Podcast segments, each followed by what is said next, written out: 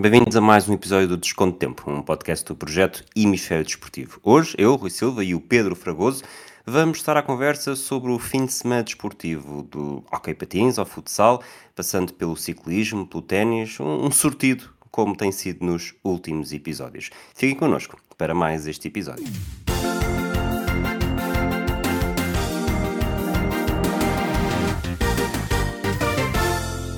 Olá, Fragoso. Olá, Rui. Como estamos? Estamos bem, estamos a gravar uma segunda-feira, uh, mas o fim de semana foi, foi agitado desportivamente, por isso, que, por isso cá estamos. Já recuperaste o fogo? Do fim de semana, o fim de semana foi bastante tranquilo, portanto não, não gastei muito fogo, gastei muita, muita visão e muita audição, mas o fogo está tranquilo porque eu não, não me canso a ver desporto. Se eu tivesse um jornal desportivo, a primeira página, se houvesse uma edição na segunda-feira de tudo o que se passou no fim de semana, a primeira página ia para o título europeu do Futebol Clube do Porto no, no Hockey Patins, na Liga Europeia. Venceu na final uh, em Viana do Castelo Valongo por 5-1. Foi o terceiro título europeu, depois de 86 e 90. Uh, desde 90, e aqui podemos já pegar nisto, uh, finais perdidas 97, 99, 2000, 2004, 2005, 2006, 2013, 14, 18, 19 e 21 portanto teve de sofrer bastante para chegar a este título, mas uh, ganhou. E ao ganhar, neste momento já é a equipa portuguesa, pelo menos nesta competição, com o melhor currículo, mantém os, imita os três títulos do Sporting, mas está em muito mais finais.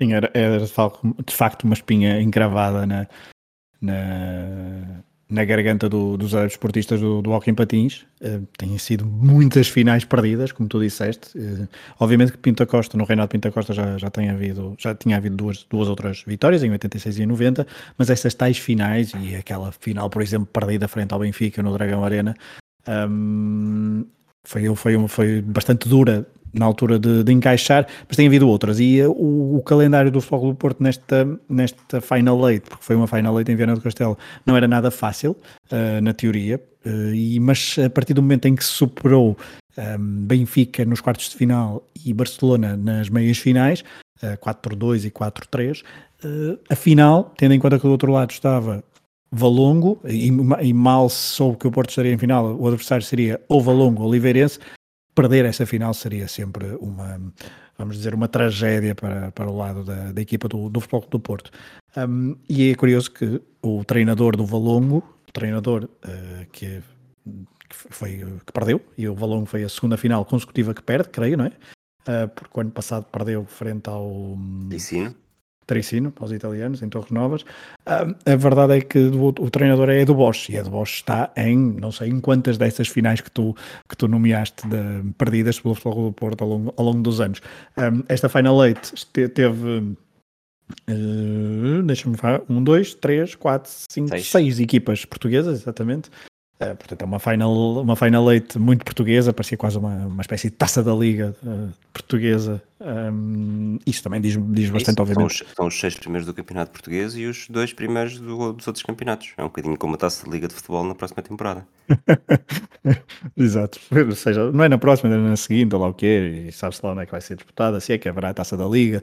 Bom, mas, um, mas é de facto a prova do que o hockey português está, está está bem, pelo menos, obviamente que isso daria um outro tipo de discussão, que é o, o estado do hockey, quais são os países, se os outros países estão a, a, desinvestir ou não, o caso italiano, mas também vamos falar de uma outra modalidade ainda neste, neste episódio, que é o futsal, que também tem assim as suas vicissitudes, e até gerou uma, uma espécie de discussão no Twitter este fim de semana, para quem está mais atento, sobre a decadência das duas modalidades, e depois até alguns adeptos, curioso, a dizer que não gostavam que o futsal fosse a segunda modalidade com mais praticantes em Portugal, que deveria ser ou um hockey, ou um, um handball, ou um basquetebol, ou mesmo um voleibol, uma outra modalidade de pavilhão mais old school, se quisermos. Eu, por acaso, nunca fui grande adepto do hockey patins, um, custa muito, principalmente a ver eh, na televisão, é um desporto bastante difícil de seguir, ao vivo é diferente, confesso.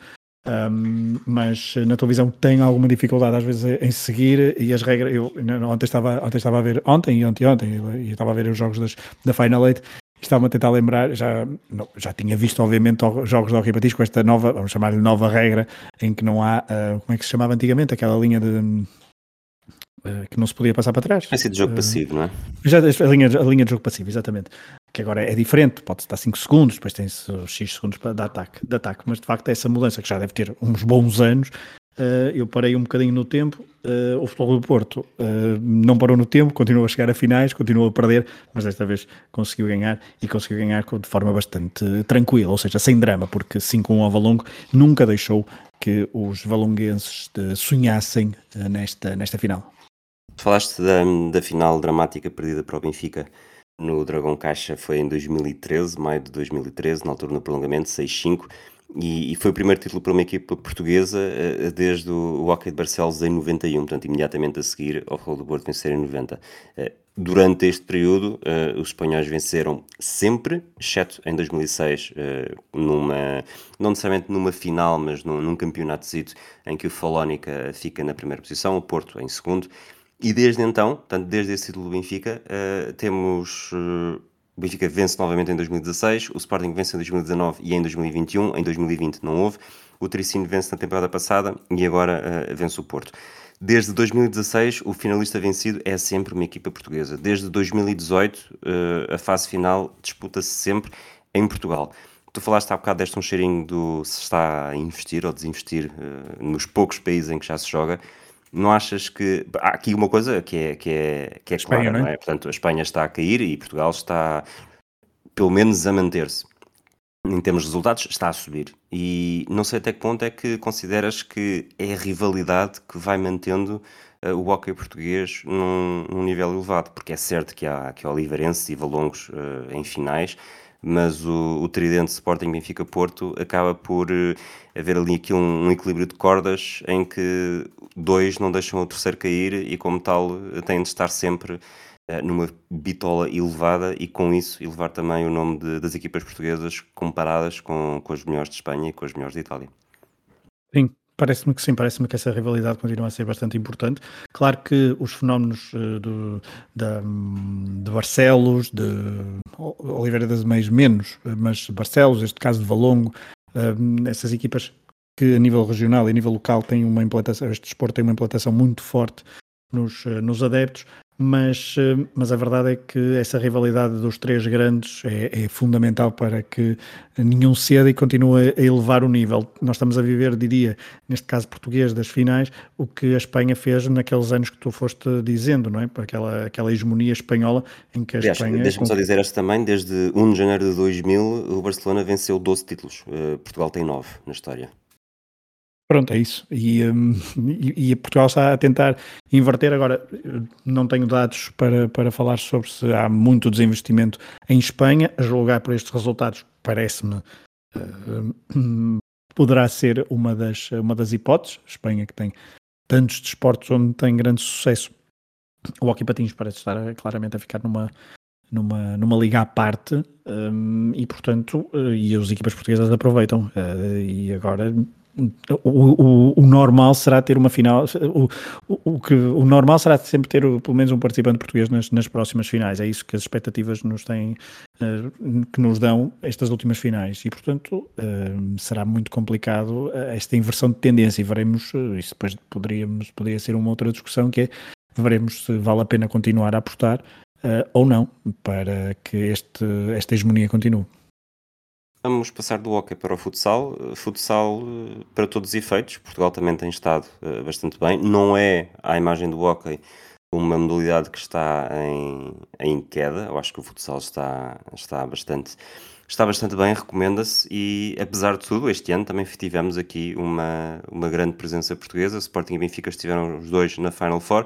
O Sporting consegue golear o Anderlecht por 7-1. O Benfica tem uma derrota dramática, não necessariamente injusta, mas pelo menos dramática, por, por isto, falando apenas do último lance, uh, com, com o Palma. Uhum. Uh, por 4-3, a final foi entre o Sporting e o Palma. O Palma venceu nos penaltis por 5-3. O Benfica garantiu o terceiro lugar uh, com uma vitória Anderlecht 4-3. E olhando mais uma vez para o, para o, o Palmarés, aqui o Sporting é quase uma imagem, do, um espelho do, do Futebol Clube do Porto no hockey, que muitas finais perdidas, uh, dois títulos, é verdade, 2019 e 2021, mas esta é já a quinta final perdida desde 2011. Sim, e muitas presenças em Final Four também, um, ehm, para além dessas finais. Aqui esta vitória do, do Palma, um, do Mallorca Palma, inverte uma tendência que tinha sido bastante interessante nos últimos quatro anos, que era vitória do Sporting, vitória do Barcelona, vitória do Sporting, vitória do Barcelona, portanto vitória portuguesa-espanhola, portuguesa-espanhola. Desta vez há uma vitória espanhola pelo segundo ano consecutivo, uh, o que já não acontecia desde as vitórias do Inter uh, entre 16, 17 e 17, 18.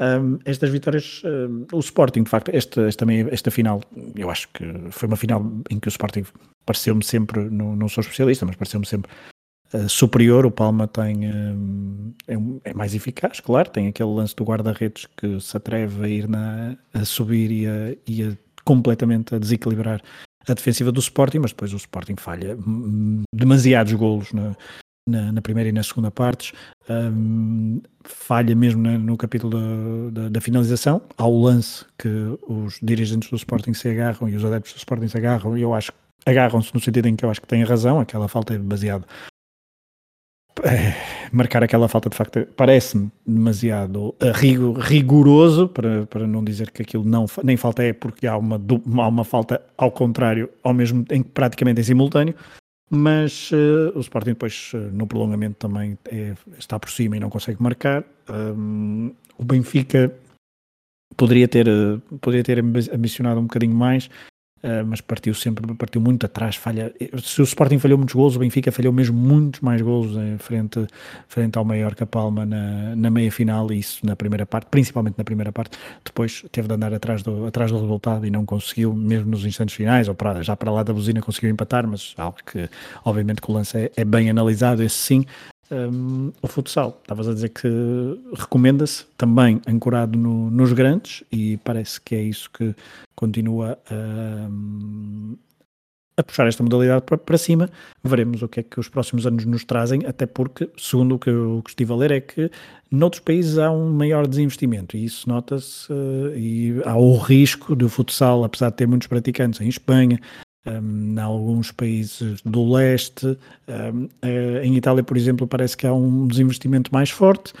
Um, e veremos se também o futsal europeu não caminha para, para uma, uma espécie de, de hockey patins onde Portugal, Espanha e mais um ou outro país consegue às vezes intrometer-se na luta pelos títulos importantes. Olhando para, para este novo campeão europeu, uh, criado em 98, sobe divisão em 99. É, uh, é o primeiro divisão, título, não é? Era isso, sobe divisão em 2000, portanto, para todos os efeitos é campeão, portanto conta com títulos, mas títulos secundários. Uh, sobe divisão em 2008, 10, depois volta a subir, mas de resto, uh, no campeonato nunca foi além do segundo lugar, alcançado no ano passado. Na Taça de Espanha nunca vai além das meias finais. Na Taça do Rei consegue uma final uh, perdida. Portanto, não são muitas as equipas que conseguem estrear-se em Palmeiras a sério com o título europeu. É verdade. Uh, neste momento o Palmas está em segundo, apenas na, na Liga Espanhola, a um ponto do, do Barcelona. Uh, está a lutar com, com uma das equipas também mais fortes do, do, do futsal inter, internacional. Um, e parece que também há uma. E Espanha também está a viver uma, uma luta e uma, e uma espécie de guerra sobre o, sobre o, o futsal profissional ou não.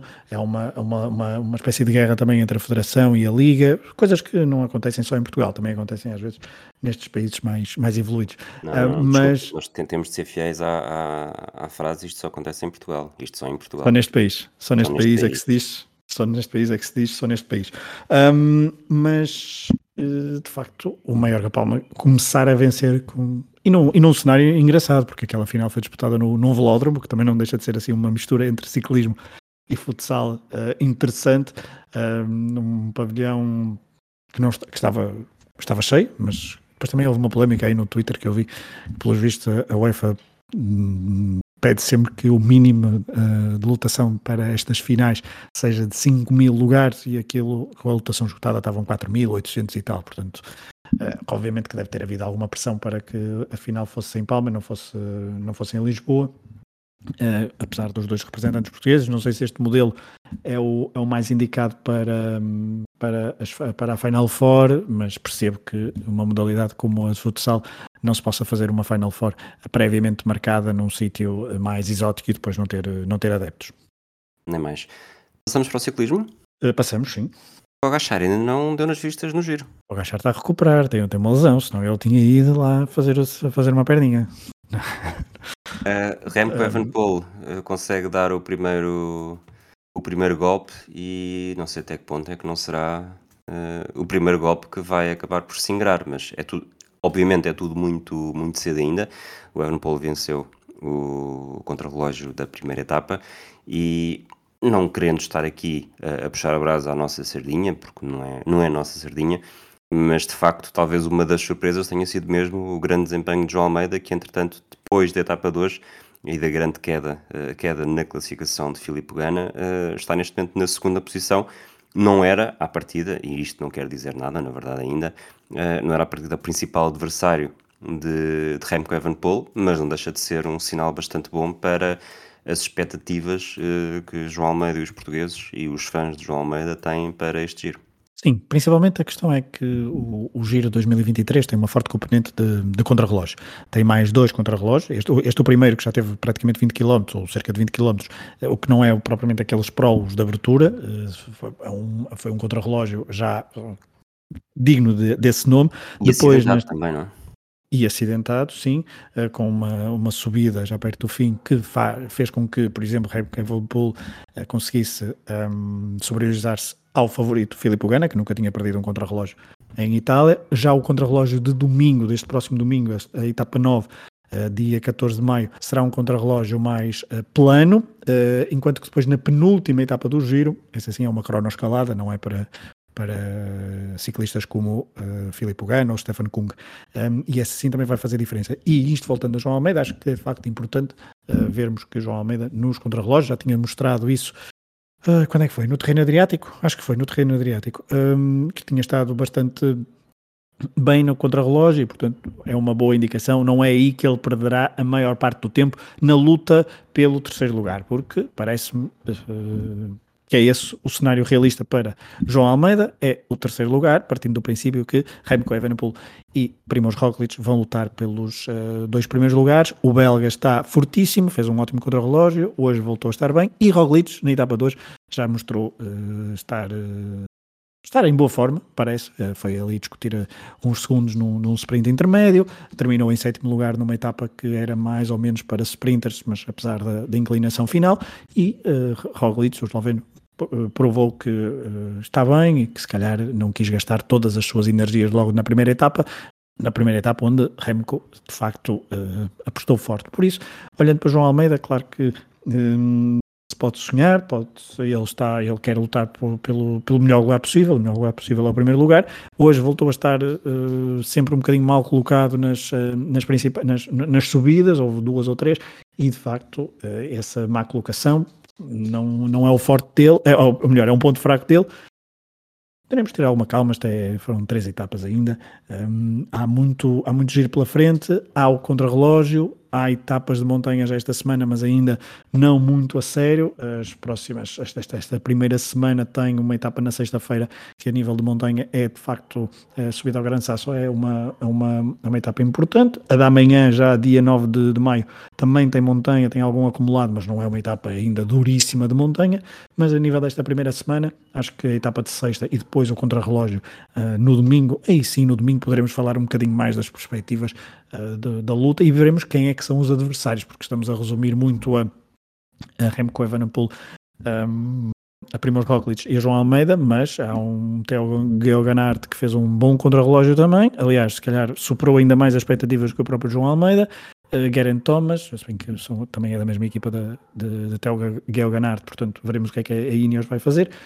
Há muitas uh, coisas boas, este giro vão ser uh, praticamente agora três semanas, uh, duas semanas e meia se quisermos, muito interessantes, com muita ação e lá na frente, claro, atentos ao que, ao que nos vai dar, mas à partida a luta será entre uh, o belga e o esloveno. Obviamente é muito cedo, mas tem já alguma desilusão? Não, uh, quem é que estás a pensar assim? Não estou a pensar em ninguém, estou mesmo só a fazer Ah, ok. Não, não, não tenho. Eu não penso. Ok, ok. não, não, não, não tenho para já nenhuma, nenhuma grande desilusão. Acho que não, não, não. É, é muito cedo para ter desilusões. Ok. Estamos, estamos aqui a bater umas bolas, portanto, literalmente, agora vou-te pedir para bateres algumas também, porque tivemos desenvolvimentos no circuito mundial de ténis com Sim. uma sensação que continua a sensacionalizar. É, foi a coroação do Rei Carlos. foi a coroação de Rei Carlos. Foi o fim de semana da, da segunda coroação de, de, Rei Carlos em Madrid, segundo Masters 1000 em Madrid, consecutivo para Carlos Alcaraz. Um, e estamos, estamos nas vésperas de, de Roland Garros, o segundo grande slam da época. A temporada de terra batida está ao rubro. Começa amanhã, ou já hoje, ou amanhã, não tenho bem a certeza quando é que. Acho que é só amanhã o, o Masters de, de Roma, também um torneio bastante importante, com a partida com Djokovic, segundo o que me pareceu no, no calendário, e isso com Carlos Alcaraz será sempre interessante ver se os dois vão uh, algures no. Acho que só na final é que seria possível uh, degladiar-se. Mas esta é a preparação para Roland Garros. Rafael Nadal ainda de fora, Djokovic não esteve no, no Masters 1000 de Madrid e uh, não tem estado com grande sucesso na terra batida. Um, de facto, no, no, no, torneio de Madrid, a sensação foi o finalista, foi o, o, o alemão Jan Lennart Struff, que veio do, do qualifying, ou melhor, ele é um lucky loser, uh, perdeu no, no, na qualificação, mas depois, devido a uma desistência, entrou e uh, foi por aí fora. E, e, foi por aí fora disputando sempre 3 sets, a não ser na primeira ronda, porque depois na segunda disputou 3 sets, na terceira ronda disputou no quartos finais, meias finais. Uh, eliminou Stefanos Tsitsipas uh, pelo caminho. Na final também obrigou Carlos Alcaraz a disputar um terceiro set o que não deixa de ser uh, significativo para este um, tenista de uh, já 33 anos, já bastante, um, já bastante veterano, que nunca tem a melhor participação em uh, grandes slams, para se ter uma ideia, é uma quarta ronda em uh, Roland Garros, assim é que é, portanto mas a, a, nota de destaque para o lado masculino é de facto a vitória de Carlos Alcaraz, que já uh, somou uh, o seu quarto título de Masters 1000 na carreira, uh, o que é algo que só, acho eu, Nadal tinha feito. Nadal já fez mais. Idade dele, acho que só Nadal. E agora veremos, eh, antes dos 21 anos, Nadal é que tem bastantes mais. Veremos se ele consegue chegar lá, porque Carlos Alcaraz ainda não tem 21 anos. Fez uh, eh, 20 anos? Acho que é, acho que é isso. Durante, até, até, lhe deram um bolo, agora já não me lembro qual era a idade. Lembro-me de ver o bolo, mas ele fez exatamente 20 anos, no dia 5 de maio, uh, num dia que ele uh, bate, venceu alguém e depois deram-lhe um bolo assim bastante gigante. Do lado feminino, fica a nota para a vitória uh, bastante significativa de, de Sabalenka, Arina Sabalenka, a bielorrussa, que bateu na final Iga Swiatek, uh, numa final também bastante disputada, 6-3, 3-6, 6-3, um, numa, num, num, torneio onde muitas das favoritas chegaram relativamente longe. A Jéssica Pegula chegou às quartas de final, um, também a Maria Sakkari, a grega, chegou às meias finais, um, a, a, russa Verónica Kudermetova chegou às meias finais, ou seja, temos aqui um, foram bastante consistentes as, as, principais favoritas, mas obviamente que houve sempre sur, surpresas no, no, quadro feminino, como por exemplo um, nos quartos de final Petra Martic, uh, a romena uh, Camélia Begu ou uma egípcia chamada Mayer Sherif. Uh, isso, uh, e houve muitos jogos também no lado feminino a serem disputados em, em três sets, Afinal, já falamos, mas muitos jogos, por exemplo, nos quartos de final, praticamente três dos quatro jogos foram disputados em, em três sets, muita competitividade, foi um torneio bastante exigente e agora também desloca-se o quadro feminino e o torneio feminino e o calendário feminino, assim é que é, para, para Madrid. Por isso, a temporada Terra Batida é para ser continuada a assistir com estes dois nomes, do lado feminino principalmente Sabalenka, mas obviamente Chetek eh, são as favoritas. Onze Jabeur, a tunisina, não participou neste, neste torneio de Madrid. Eh, ela que venceu o ano passado, o, creio que sim, venceu o ano passado o Masters de Madrid. Veremos uh, no que é que se passa em Roma. Do lado masculino, obviamente, Carlos Alcaraz é, é, é a grande atração e o grande favorito agora para vencer o torneio uh, francês do Grande Slam. Diz-me uma coisa, qual é que é o teu operador de televisão em casa? É, é nosso, é nós. Ok. Uh, não achas que estranho um bocadinho depois de, de Mel ter começado aquela publicidade sendo o efeito Miguel Oliveira? Miguel Oliveira já foi atropelado duas vezes. Uh, não sei se isso é muito animador para portugueses que queiram sentir o efeito Miguel Oliveira. não, não tinha feito essa associação, não acompanho. Mas ok.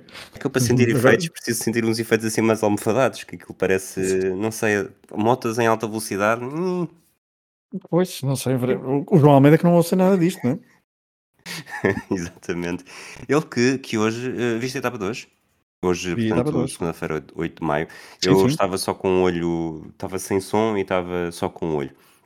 Portanto, diz-me uma coisa, há uma altura em que ele parece que fica um pouco para trás numa descida.